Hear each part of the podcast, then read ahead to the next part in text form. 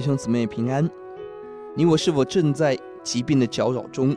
我们在生病的时候要如何祷告呢？今天我们一起思想诗篇第四十一篇，疾病危难中的呼求与坚持。第一节是要解，眷顾贫穷的有福了，他遭难的日子，耶和华必搭救他。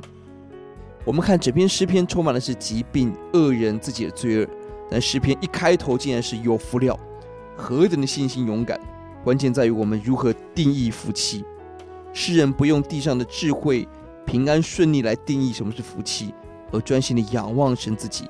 大卫看见一切的祸患答案只有在神的里面，而当他选择顾念人、顾念穷人，抓住了神的心。这是为什么在大危机的时候，大卫坚持这是福气。愿主把大卫这个智慧眼光、爱人的行动给我们。这一章圣经，大卫在疾病当中，他选择投靠神。经文结构是 A B C B A，赞美是 A，B 是怜悯，神的怜悯跟拯救，而 C 面对仇敌的议论跟攻击。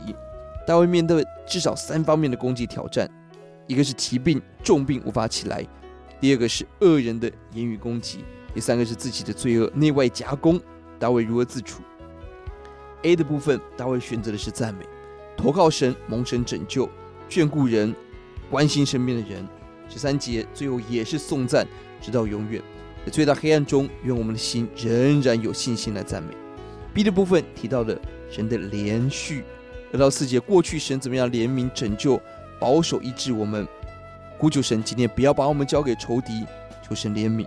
承认罪恶，向神呼求。十到十二节也提到了连续，得胜仇敌，神的扶持。第八节是撒旦恶敌人控告我们，你不能起来。这里宣告神必使我起来，仇敌不能得胜，我们必然得胜。体会到神丰盛的喜乐，神的爱成为我们很大的力量。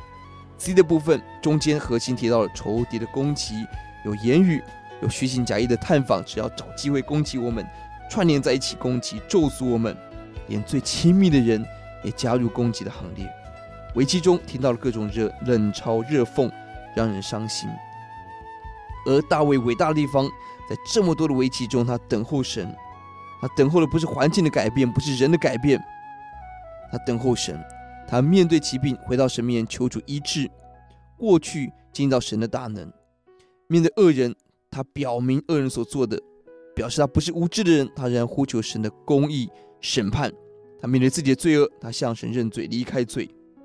更积极来讲，第一节他眷顾贫穷人；第二节纯正来扶持我，坚持走圣洁的路；第三个十三节他颂赞神，求主帮助我们。每个危机，我们起来赞美，我们祷告，主让我们看到你的怜悯。面对仇敌，我们仍然因着信心爱人而赞美，奉主的名，阿门。